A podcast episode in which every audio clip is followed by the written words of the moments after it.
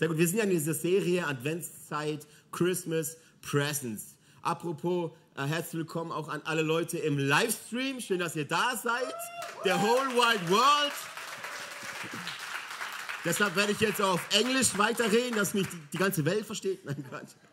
Kannst ja auf YouTube einfach auf übersetzen. Ich glaube, das geht, dann äh, geht es auch nach Sibirien.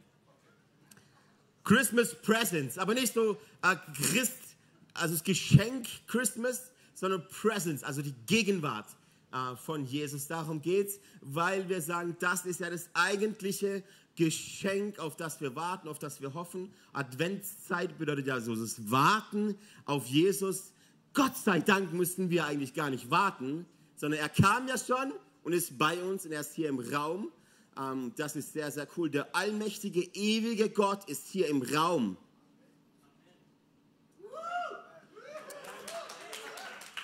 Ich, ich, ich bin immer wieder überwältigt, wie on fire wir sind für diesen Gott. Total krass. Nein, nein, wir sind on fire, nur ganz tief in uns. Irgendwo, ganz tief. So, irgendwo im Unterbewusstsein. Aber gut. Mal ein bisschen Spaß. Christmas Presents. Wollen wir heute ein bisschen auf die Reise gehen? Wir haben ja diesen äh, Jesaja 9, ähm, 1, Vers 6. Ich lese ihn einfach nochmal vor, der über dieser Serie steht. Denn das Volk, das in der Dunkelheit lebt, die Singener, in der Hegau-Region, am Bodensee, im Schwarzwald, das Volk, das in der Dunkelheit lebt, sieht ein helles Licht und über den Menschen in einem vom Tode überschatteten Land strahlt ein heller Schein. Du vermehrst das Volk und schenkst ihm große Freude. Es freut sich über dich wie ein Volk zur Erntezeit, wie jubelnde Menschen, die Beute unter sich aufteilen. Denn wie am Tage Medians zerbricht Gott das Joch, das sein Volk drückte, und den Stock auf seinem Nacken, die Peitsche seines Treibers. Alle dröhnend marschierenden Stiefel und blutgetränkten Mäntel werden verbrannt werden und in Flammen zum Opfer fallen. Denn uns wurde ein Kind geboren, uns wurde ein Sohn geschenkt. Auf seinen Schultern, nicht auf deinen, auf seinen Schultern, nicht auf unseren, ruht die Herrschaft. Er heißt nicht ich heißt, nicht du heißt. Er heißt wunderbarer Ratgeber. Das war die erste Message. Starker Gott, ewiger Vater, Friedefürst. Seine Herrschaft ist groß und der Frieden auf dem Thron Davids und in seinem Reich und sein Reich wird endlos sein. Er festigt und stützt es für alle Zeiten durch Recht und Gerechtigkeit. Dafür wird sich der Herr, der Allmächtige, nachhaltig einsetzen. Bemerkenswert wie, wie in diesem Bibeltext, wie selten du erwähnt wirst und wie ganz, ganz oft er erwähnt, erwähnt wird. Deshalb ratet mal, um wen es heute Morgen geht. Um Jesus.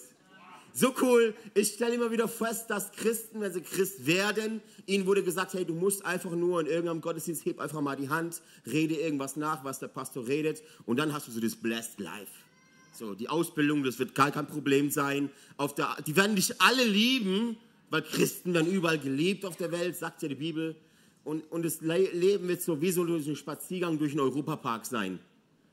Aufregend, Adrenalin, vielleicht ein bisschen Angst, aber ich weiß genau, so will nichts antun.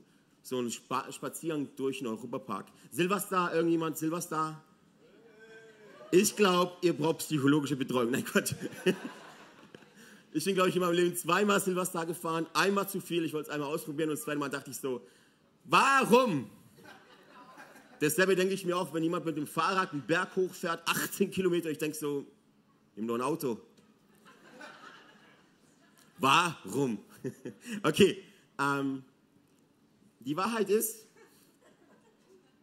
Segen, Segen, Segen, alles Segen. Die Wahrheit ist, dass das meist das Leben eines Christen gar nicht so aussieht wie ein Spaziergang durch den Oberpark, sondern dass es eher ähm, getrübt ist von jeder Menge Trouble, von jeder Menge Wellen, von jeder Menge Stürme, von jeder Menge Probleme und Tests.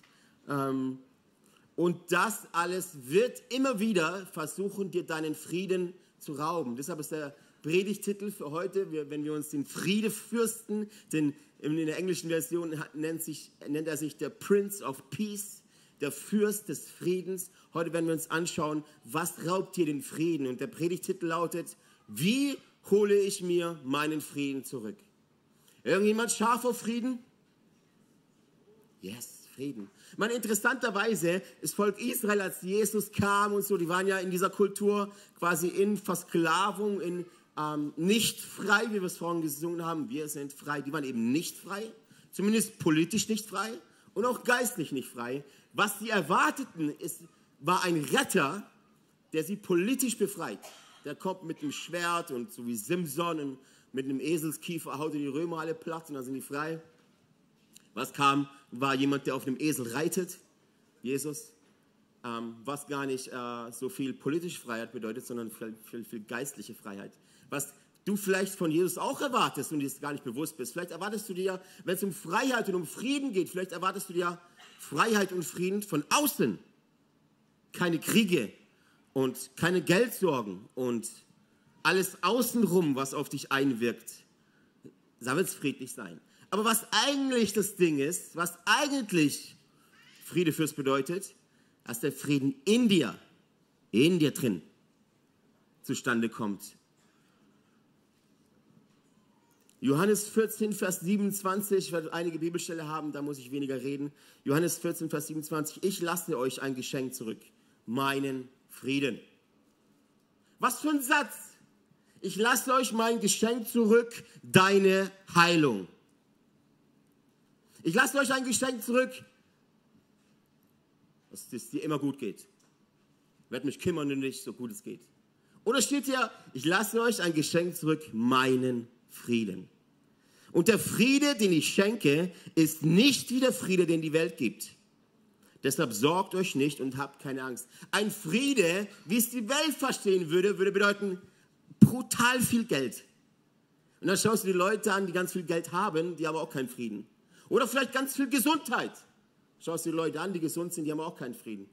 Oder weiß ich, you name it. Mach du einfach das draus, was du möchtest. Was glaubst du bedeutet Frieden für dich? Ich meine, nur weil wir Christen sind, bedeutet nicht, dass wir alles auf die Kette kriegen, richtig? Nur, dass wir, dass wir auf demselben Level sind. Meistens bedeutet das sogar genau das Gegenteil. Weil du Christ bist, hast du mehr Ärger. Und trotzdem sagt Jesus hier im Johannes 14, deshalb sorgt euch nicht und habt keine Angst. Was, liebe Kirche und auch im Livestream heute Morgen, was versucht ihr? Die letzten Tage, die letzten Wochen, die letzten Monate, die letzten Jahre, was versucht ihr oder hat es auch schon geschafft, dir deinen Frieden zu rauben? Es gibt einen Feind von Frieden, das ist nicht Krieg, sondern das ist Angst. Deshalb wird es hier erwähnt, weil es ist der Gegenspieler, Angst und Furcht vor Dingen. Und das raubt einen den Frieden. Wir möchten uns eine Geschichte angucken, eine sehr bekannte Geschichte aus dem, aus dem Wort Gottes, aus der Bibel, aus dem Markus-Evangelium, Markus 4 lesen. Wir hast du bestimmt schon mal gehört, wo Jesus mit seinen zwölf Jüngern, also zu 13, ähm, wir, wir wissen nicht, ob noch viele andere dabei waren, in einem Boot auf einem Wasser sind, geübte Fischer. Und jetzt passiert Folgendes. Wir lesen Markus 4, 35 bis 41. Seid ihr bei mir? Habt ihr eure Bibeln dabei? Wow, come on. holt, mal alle, holt mal alle eure Handys raus. Komm, lass uns mal aufschlagen, Markus 4. Sonst glaubt ihr mir nicht, dass da drin steht.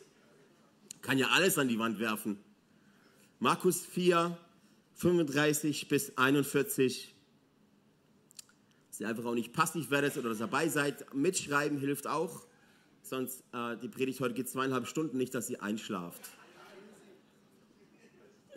Es wird jetzt eh wärmer und so. Und ich stelle fest, auf der Bühne ist gar nicht so kalt wie auf dem Betonboden. Deshalb, ich fühle mich mega wohl hier oben. Kennst du da nicht bleiben? ist der Fußbodenheizung drunter, Matze? Ich weiß nicht. Das wäre eine Idee, so von unten. Egal. Fokus. Markus 4. Als es Abend wurde, sagte Jesus zu seinen Jüngern, Abend. Jesus, wer geht abends schon auf die Reise? Weiß er nicht, dass wer morgens plant zu reisen? Aber als es Abend wurde, okay, er wird dunkel, eigentlich was schlauer, okay, Jesus hat schon einen Plan. Als es Abend wurde, sagte Jesus zu seinen Jüngern, wir wollen auf die andere Seite des Sees fahren. Jesus war schon im Boot, so entließen die Jünger die Menge, stiegen zu ihm ins Boot und fuhren los. Einige andere Boote fuhren mit ihnen. In einigen anderen Übersetzungen heißt es, einige kleinere Boote fuhren mit ihnen.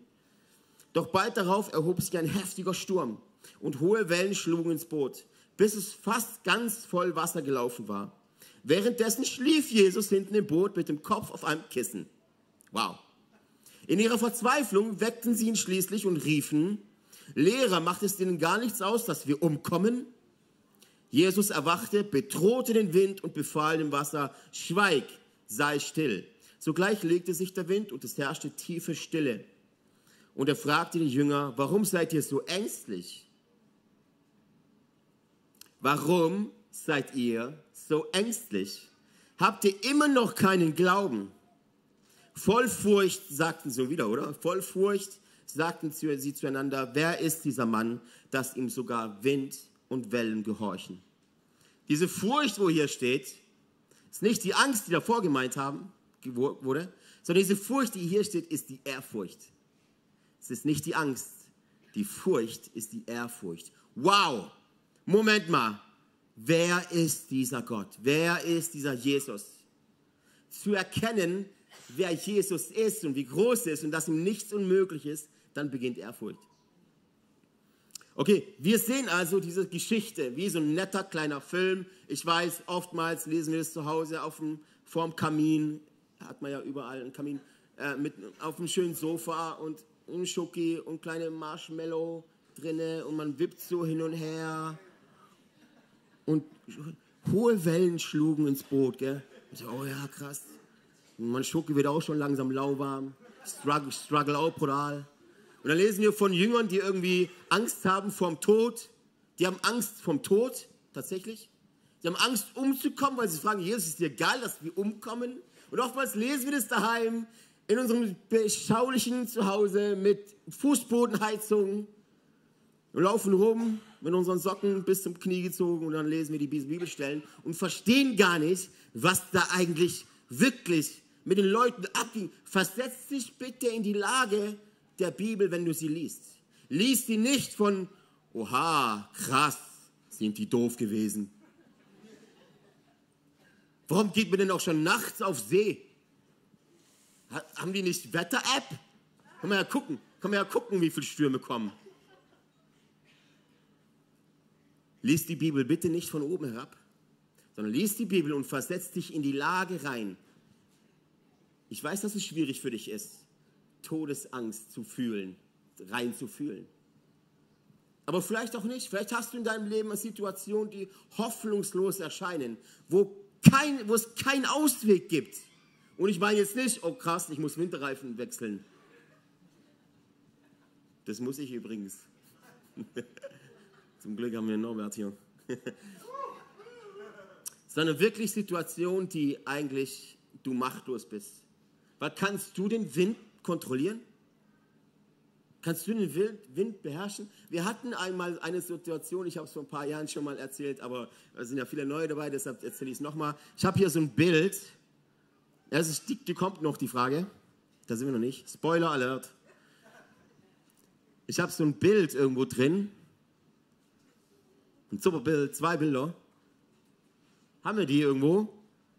Na, erzähle ich einfach mal. Ihr sucht.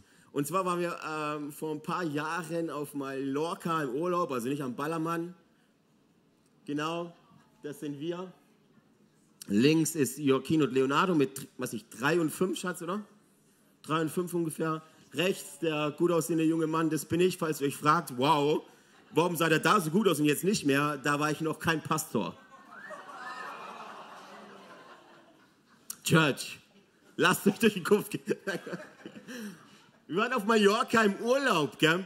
Und eine Woche lang, wir sind am Flughafen gefahren, crazy, ist Passarella, bitte nicht nachmachen, oder vielleicht doch, mal gucken, Komfortzone, ihr kennt das. Wir sind an den Flughafen gefahren, ohne zu buchen, und haben mal geguckt, wo es hingeht. Raus kam Mallorca, wie gesagt, nicht am Ballermann, sondern Acudia irgendwo. Und das Wetter war nicht so cool, wir hatten nicht so viel Freude dort. Deshalb dachte ich, hey, irgendwas müssen wir noch machen. Irgendwie ein Erlebnis brauchst, gell? Und da habe ich so ein Schild gesehen, da stand dann drauf, Rent a Speedboat. Und ich habe gemerkt, oh, okay. Okay, Ähm, dann habe ich da erstmal total unseriös, weil es war eine WhatsApp-Nummer, wo man sich melden sollte, kein, keine offizielle öffentliche Nummer, sondern WhatsApp, habe ich dem, denen geschrieben. Gell? Sie sagten mir dann, nennen, es sind zwar zwei junge Männer gewesen, nennen wir sie Carlos und Miguel, okay? Keine Ahnung, wie sie hießen. Carlos und Miguel. Die haben mir dann geschrieben, ja, du, heute kannst du nicht kommen, weil es sind Unwetterwarnungen. Aber komm doch morgen, dann sieht das Wetter besser aus. Ich so, okay, aber hey, ich habe zwei Kinder dabei, drei und fünf. Ist das für die... Ich bin noch nie Speedboot gefahren. Ist es, ist es harmlos, oder? Also, ja, ja, hey, easy, kannst, kannst du machen. Ähm, gar kein Problem. Und dann sind wir tatsächlich hingefahren äh, mit dem Auto und das ist links ist quasi vor der Reise. Da sind alle noch glücklich. Gell? Rechts, seht, links sieht man noch so ein bisschen blauer Himmel und rechts sieht man es doch schon so ein bisschen, wie es leicht zuzieht, oder? Und dann hast du ja keine Erfahrung. Da kamen wieder an eben diese zwei, diese zwei Chicharitos, die zwei Spanier da eben, wo ich dann einfach ähm, die auch ein bisschen mit denen geredet habe und, und äh, gefragt habe, so äh, businessmäßig. Gell? Und sie haben ja gesagt, sie starten gerade erst. Also sie haben das eine Boot und sie haben gerade erst angefangen, das hier so, Rent the Speedboat und ich so, okay.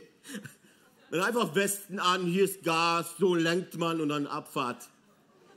Vier Stunden. Und, und äh, Mallorca ist ja eine Insel, das heißt, ähm, ja, das auch ist ja mitten im Ozean, quasi eine Insel. Gell? Und da sind wir mit dem Speedboot halt in, in der Küste entlang gefahren und es war cool. Er hat so Spaß gemacht, es war richtig, hier rechts sieht man ja auch noch so ein bisschen, ähm, also sieht jetzt nicht so freudig aus, aber glaubt mir, es hat Spaß gemacht. Es ging wirklich gut voran, eine Zeit lang. Bis wir gemerkt haben, das Wetter zieht zu und ich gar keine, wir hatten gar keine Ahnung, wo wir hinfahren, aber ein bisschen fahren. Und als wir zurückgeguckt haben, dachten wir, oha, das war jetzt doch schon weit. Es war doch schon weit, gell? Und auf einmal zieht das Wetter so dermaßen zu und die Wellen steigen und steigen und wie auf so einem kleinen Boot mit zwei kleinen Kids. Und wir so, okay, ich glaube, es ist an der Zeit, dass wir umdrehen und zurückfahren. Und das Wetter wurde immer schlimmer. Die Wellen ins Boot rein. Und ich wusste nicht, fahre ich jetzt mit den Wellen, fahre ich gegen die Wellen? Was soll ich tun? Soll ich ein bisschen jumpen und dann geht es schneller? Auf jeden Fall kam der Hafen einfach nicht näher.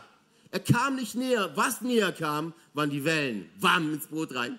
Die ganze Zeit. Und ihr seht ja, der, der Kleine saß vor mir. Die ganze Zeit sind Wellen ins Boot rein. Zack. Wir hatten die Tasche mit Handys unten drin. Es war alles nachher kaputt. Wasser stieg ins Boot und wir kamen nicht voran. Auf einmal Küstenwache, Leute. Die Küstenwache kam und hat aber nicht uns gerettet. Nein, die haben da einfach so, äh, wie sagt man, Versuche, Tests so Rettungsübungen gemacht. So 100 Meter neben uns. Und wir so, äh, voll cool, dass ihr es probt. Also es war recht, recht krass. Ich muss nicht sagen, wir hatten jetzt nicht unbedingt so krass, okay, jetzt sterben wir. Aber es war schon ein bisschen Angst. Nicht, nicht für mich. Nein, gar nicht. Sondern für die Kinder, für die ich Verantwortung trage. Und auf, an irgendeinem Punkt ja, hat Anike einfach so laut angefangen zu lachen. Und die ganze Zeit, ihr müsst euch das vorstellen, Wellen rein, gell? Wellen rein. Ich so, nein, Gott! Und Anike so, lustig. Und ich meine, es war schon eine Situation, wo du auf verschiedene Art und Weisen reagieren kannst. Gell? Die eine Art und Weise ist, einfach voller Unglauben zu denken, das war's jetzt. Die andere Variante ist zu sagen, okay, easy. Und in dieser Situation kannst du immer entscheiden, wie du reagierst. Kannst immer entscheiden, wie du reagierst. Das macht die Situation nicht harmloser. Aber es zeigt, wo dein Glaube ist. Und natürlich, wir stehen hier, wir haben es geschafft. Ähm, die Kinder sind jetzt abgehärtet. Seitdem fahren wir, glaube ich, jedes Jahr Speedboat. Also ich glaube, wir brauchen auch psychologische Betreuung, weil einmal so ein Trauma mitzumachen und dann weiter, nächstes Jahr wieder ins Boot zu steigen, auch dieses Jahr hatten wir dieselbe Erfahrung, diesmal aber nicht auf Mallorca, sondern in Sardinien. Und diesmal hatten wir ein größeres Boot mit fünf Kindern drauf, unglaublich. Und auch da sind wir nachmittags in, in ein kleines, also waren halt riesige Wellen, gell? und was dann auch schon recht, recht heftig. Aber Wachstum gibt es nur außerhalb von der Komfortzone, richtig? Seitdem bin ich Speedboat-Profi. Hey, was tust du, wenn du in eine Situation geratest, die dir nicht gefällt? Was tust du, wenn du in eine Situation geratest, wo du nicht sein möchtest? Ich sage immer, in so einer Situation kommt das raus, was vorher eh schon da war. Angst. Die erste Frage in Bezug auf das Boot, in Bezug auf die Story mit Jesus und seinen Jüngern. Die erste Frage, die ich dir stellen möchte, Punkt 1 ist, wer sitzt mit dir in deinem Boot? Wer sitzt mit dir in deinem Boot des Lebens? Weil da waren zwölf Jünger plus Jesu und alle schaukeln sich hoch. Stell dir vor, da wären zwei, drei Leute im Boot gewesen, die gesagt hätten, Leute, jetzt calm down. Da sitzt der Schöpfer des Universums, da sitzt das, das Lamm Gottes mit uns im Boot. Jetzt chillt mal.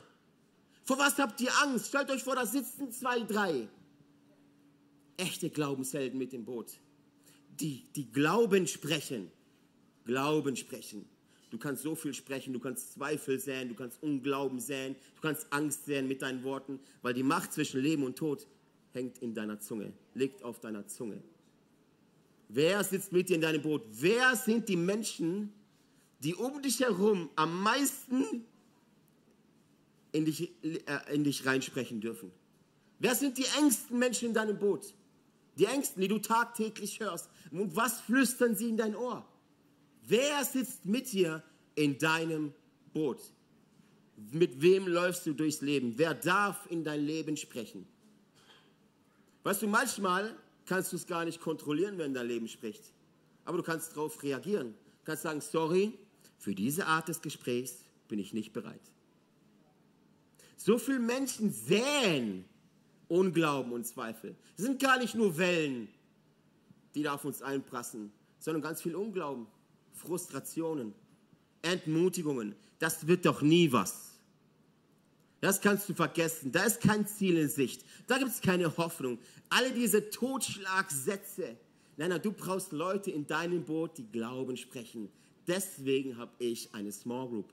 Deshalb treffe ich mich alle zwei Wochen Sonntagabends mit einer, junge, mit einer Gruppe von jungen, wilden Männern.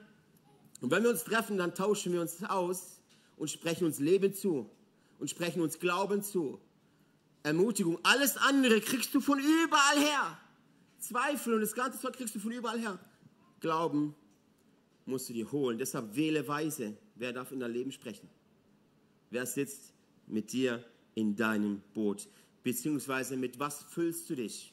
Schau mal, was oben reinkommt, kommt unten wieder raus, richtig? Manche so, keine Ahnung. Ja, genau. Was oben reinkommt, kommt irgendwie wieder raus. Das heißt, wenn du oben in dein Leben einen Samen legst von Unglauben und Angst, kommt unten kein Friede raus. Wenn du dreimal die Woche zu McDonald's rennst, glaub mir, dann wirst du nicht gesund. Wenn du Kartoffel säst, da wächst kein Apfelbaum. Also was lässt du? Was lässt du, mit was füllst du dich? Wenn du dich füllst mit Nachrichten, hast du dich nie gefragt, warum es keinen Nachrichtensender gibt mit guten Nachrichten?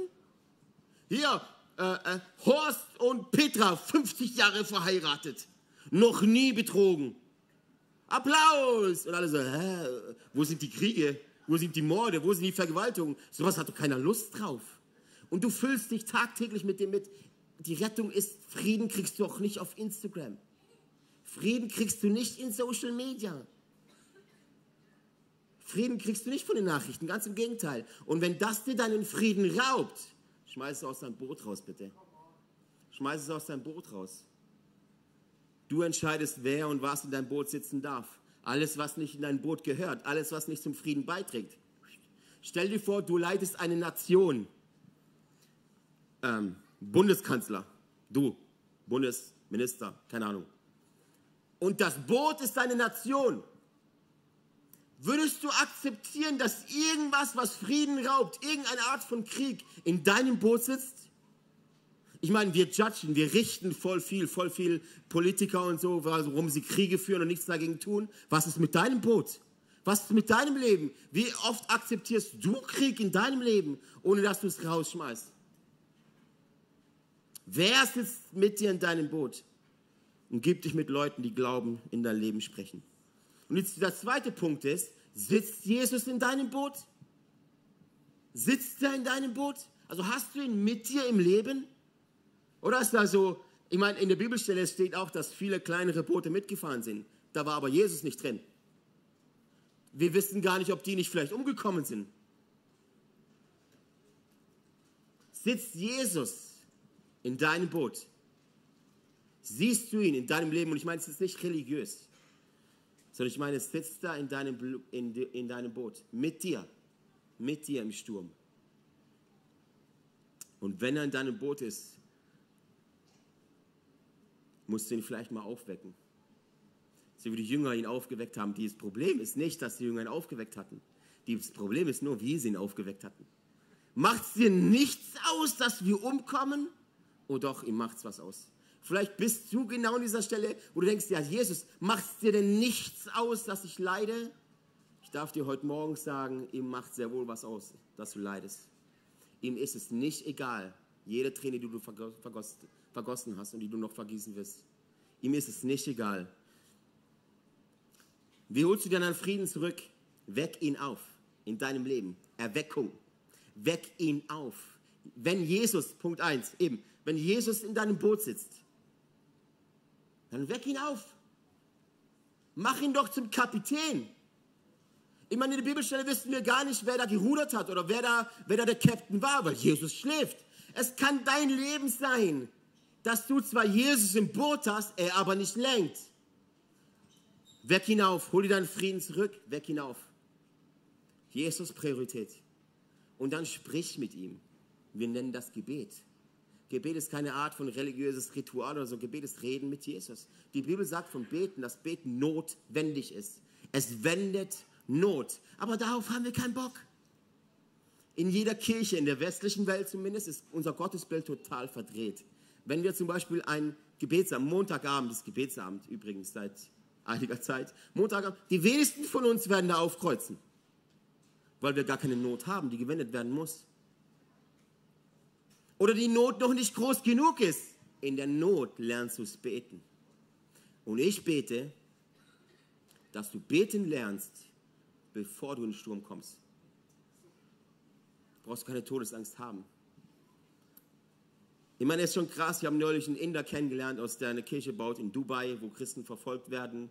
Der hat so viel Gunst, der kriegt Ländereien geschenkt vom Staat, obwohl es verboten ist. Der darf TV-Shows machen, obwohl es verboten ist. Die haben 14 Gottesdienste pro Sonntag. Wir haben Schwierigkeiten, Leute hierher zu holen für einen Gottesdienst. Und beim zweiten ist so, oh krass, extra Meile. Die haben jeden Abend Gebetsabend mit Hunderten von Leuten. Und man kann, ist super, man könnte nicht sagen, okay, die haben halt nichts. Nee, die haben ganz viel. Das ist sehr ähnlich wie unser, unser europäisches äh, Denken. Also was ist anders? Ich glaube, du musst richtig verstehen, was Gebet ist. Gebet ist nicht nur ein Flehen und irgendwie hoffen, dass sich was ändert oder so oder mal gucken, sondern Gebet wendet Not. Es gibt nicht viel Kraftvolles als Gebet, dann wenn du anfängst zu reden. Zu reden. Und Punkt 3 ist, wenn du das sehen möchtest, was Jesus sah, musst du das tun, was Jesus tat. Was tat Jesus, nachdem sie ihn aufgeweckt hatten? Nachdem sie ihm gesagt haben, hey, mit ihrem Unglauben macht es nichts aus, dass wir hier draufgehen, in meinen eigenen Worten. Macht es nicht aus, dass wir umkommen? Ich möchte dich wirklich fragen, bevor ich jetzt da weiter reingehe in Punkt 3.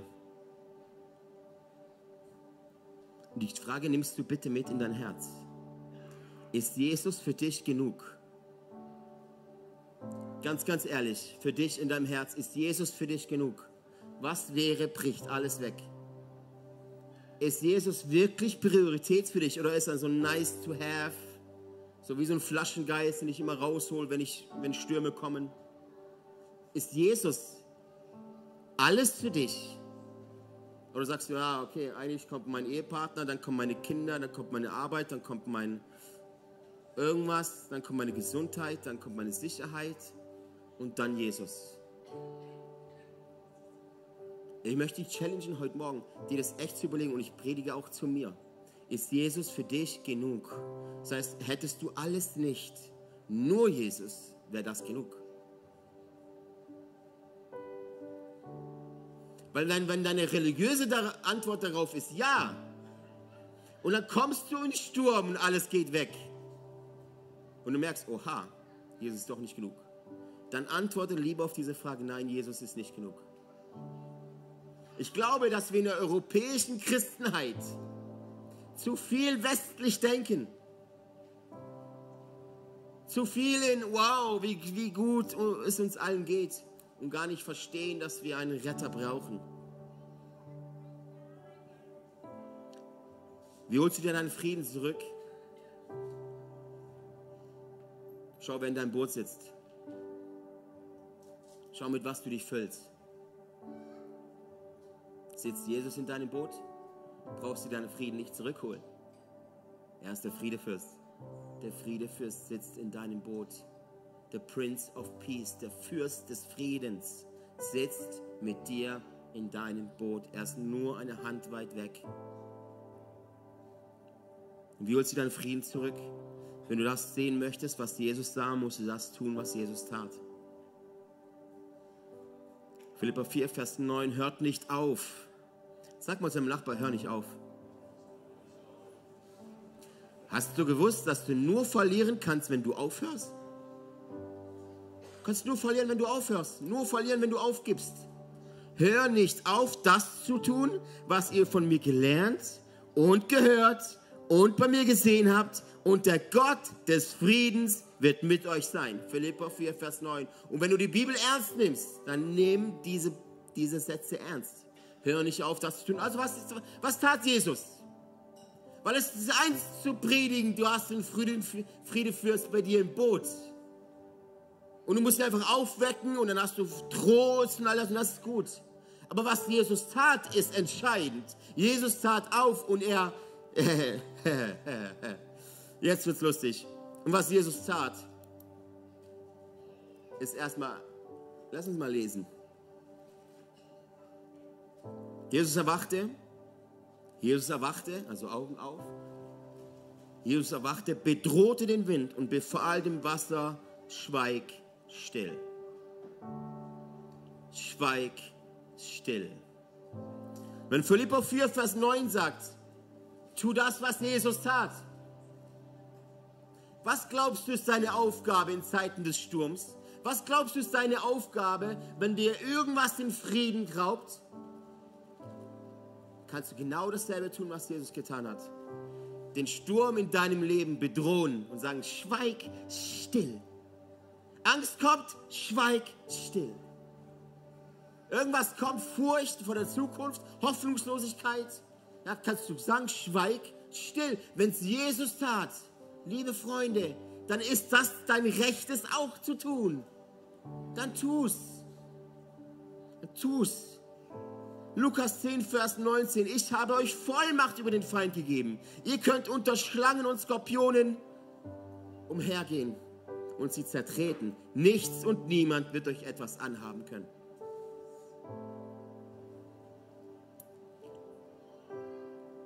Beruhige den Sturm in deinem Leben, wenn du das Wort Gottes aussprichst. Und hier kommt das Ding. Lass mal kurz hier noch ein bisschen theologische Reinheit reinbringen. Manche von euch denken, Proklamation ist rein, das Wort Gottes auszusprechen. Ist wie ein Abracadabra. Da bist du in ganz falschen Branche, mein Freund. Wenn du einfach aussprichst und sagst, Abracadabra und keine Waffe, die gegen mich geschmiedet wird, erfolgreich sein. Und rauscht mit 120 durch die 30er-Zone. Dann ist das nicht Glaube, dann ist es Doofheit.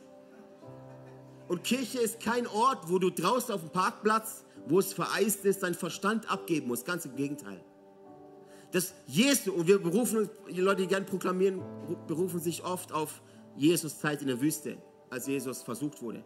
Jesus besiegte den Feind nicht mit dem bloßen Aussprechen von Bibelversen.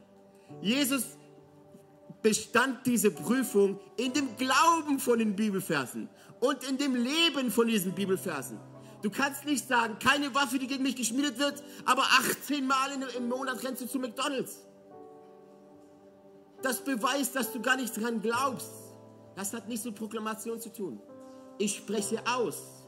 Und durch das Aussprechen wächst mein Glaube. Und dann versuche ich mit ganzer, mit ganzer Kraft das zu leben, was ich ausspreche.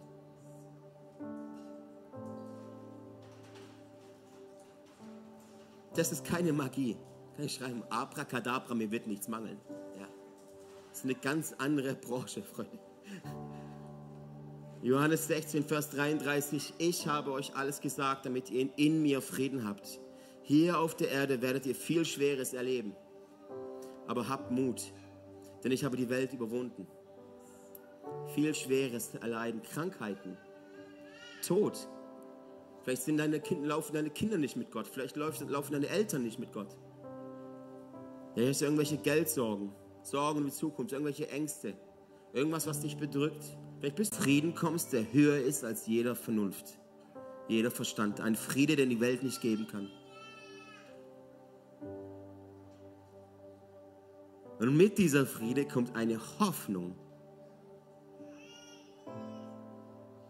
dass wir nichts zu befürchten haben. Es gibt nichts, wovor du Angst haben musst.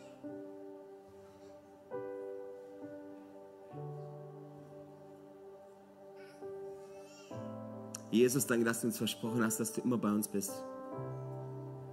Egal durch, durch welches Tal wir gehen oder auf welchen Berg wir klettern, du bist bei uns. Du bist bei uns, egal was wir durchmachen. Auch wenn wir durch Tunnel gehen und gar nicht Licht am Ende sehen. Wissen, du bist mit uns im Tunnel. Auch wenn wir krank werden und keine Heilung sehen, du bist mit uns in der Krankheit. Auch wenn wir leiden und irgendwie kein Ende in Sicht ist, du bist mit uns im Leid. Auch wenn wir hoffnungslos sind, du bist mit uns in der Hoffnungslosigkeit. Du bist mit uns, du begleitest uns. Und ob ich schon wanderte im finsteren Tal, fürchte ich kein Unglück, denn du bist bei mir. Du bist bei mir. Heiliger Geist, und wir möchten das als ein Samen in unsere Herzen setzen dass du bei uns bist. Egal durch welches Tal wir durchgehen, du bist bei uns und deshalb darf ich aufrecht stehen. Deshalb darf ich lächeln und darf mich freuen. In dem Sturm, während die Wellen mir ins Gesicht klatschen. Im Sekundentakt. Sie klatschen ein freundliches Gesicht. Weil ich genau weiß, du bist bei uns, Jesus. Ey, so schön, dass du mit dabei warst. Wir sind am Ende dieser Session angekommen und ich hoffe, dich hat es weitergebracht und dir hat es auch gefallen. Ey, wenn das der Fall ist, darfst du gerne ein Like da lassen, du darfst den Kanal hier abonnieren und auch diese Glocke aktivieren. Dann wirst du nichts mehr verpassen hier, was auf diesem YouTube-Channel abgeht. Wir haben hier alle Locations aufgelistet, wo wir uns fühlen. Ey, und wenn dir gefällt, was wir hier machen, du zu allen anderen Möglichkeiten wie hier bist, oder dich für Jesus entschieden hast, dann sage ich herzlich willkommen in der Family. Ey, du bist Teil einer riesen Church Family, einer Familie von Gott. Und wir, wir glauben daran, dass wir als Kirche Familie sind und eine Familie kennt sich untereinander. Und wir würden es lieben, dich auch kennenzulernen, dich willkommen zu heißen in dieser Familie. Deswegen füll doch gerne das Kontaktformular aus, das wir unten in der Videobeschreibung haben. So kannst du gerne berichten von dir und wir können mit dir in Kontakt treten und dich kennenlernen. Und auch wenn du sonst merkst, ich erlebe was mit Jesus heute durch diese Session, oder durch die ganze Woche hinweg, hey, lass uns das gemeinsam teilen. Auch da findest du einen Link, wo du reinschreiben kannst, was du erlebst, weil wir wollen aneinander teilhaben und erleben und spüren, was Jesus in den verschiedensten Orten, in den verschiedensten Leben von Menschen tut. Und es motiviert einfach enorm. Deswegen auch da herzliche Einladung, teile das sehr gerne, was du da erlebst. Hey, und ich freue mich auf die nächste Session mit dir oder dich an einem unserer Standorte begrüßen zu dürfen. Und ich wünsche dir alles Gute. Mach's gut.